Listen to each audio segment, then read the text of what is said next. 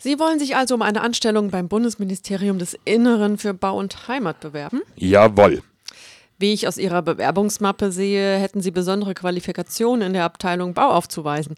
Sie waren als Ingenieur an der Entwicklung des neuen Normdachziegels Schwalbe 2020 beteiligt. Maßgeblich beteiligt. Maßgeblich beteiligt. Ja, der neue Normdachziegel entspricht in den Maßen bis auf wenige Millimeter genau meinem ersten Entwurf. Nur die Brenntemperatur sollte um drei Grad niedriger sein, um Sprödigkeit zu vermeiden.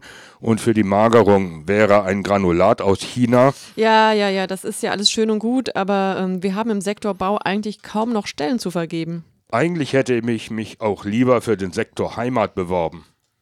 Und warum haben Sie das nicht getan? Ich weiß nicht, welche Qualifikationen da verlangt werden. Ach, Qualifikation.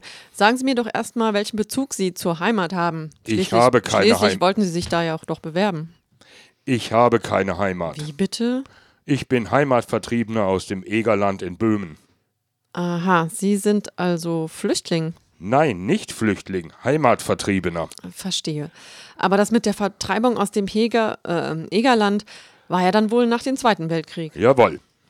Ihr Geburtsdatum? Meine Großmutter väterlicherseits war Heimatvertriebene, von ihr haben wir das geerbt. Sie denken sicher in der Familie noch oft an Ihre Heimat. Jawohl. Ich sehe schon, das könnte etwas mit Ihnen werden. Aber jetzt mal ganz privat. Gestatten Sie mir eine Frage. Wenn man den Status des Heimatvertriebenen von nur einem Großelternteil erben kann, dann müsste es ja mit der Zeit immer mehr Heimatvertriebene geben.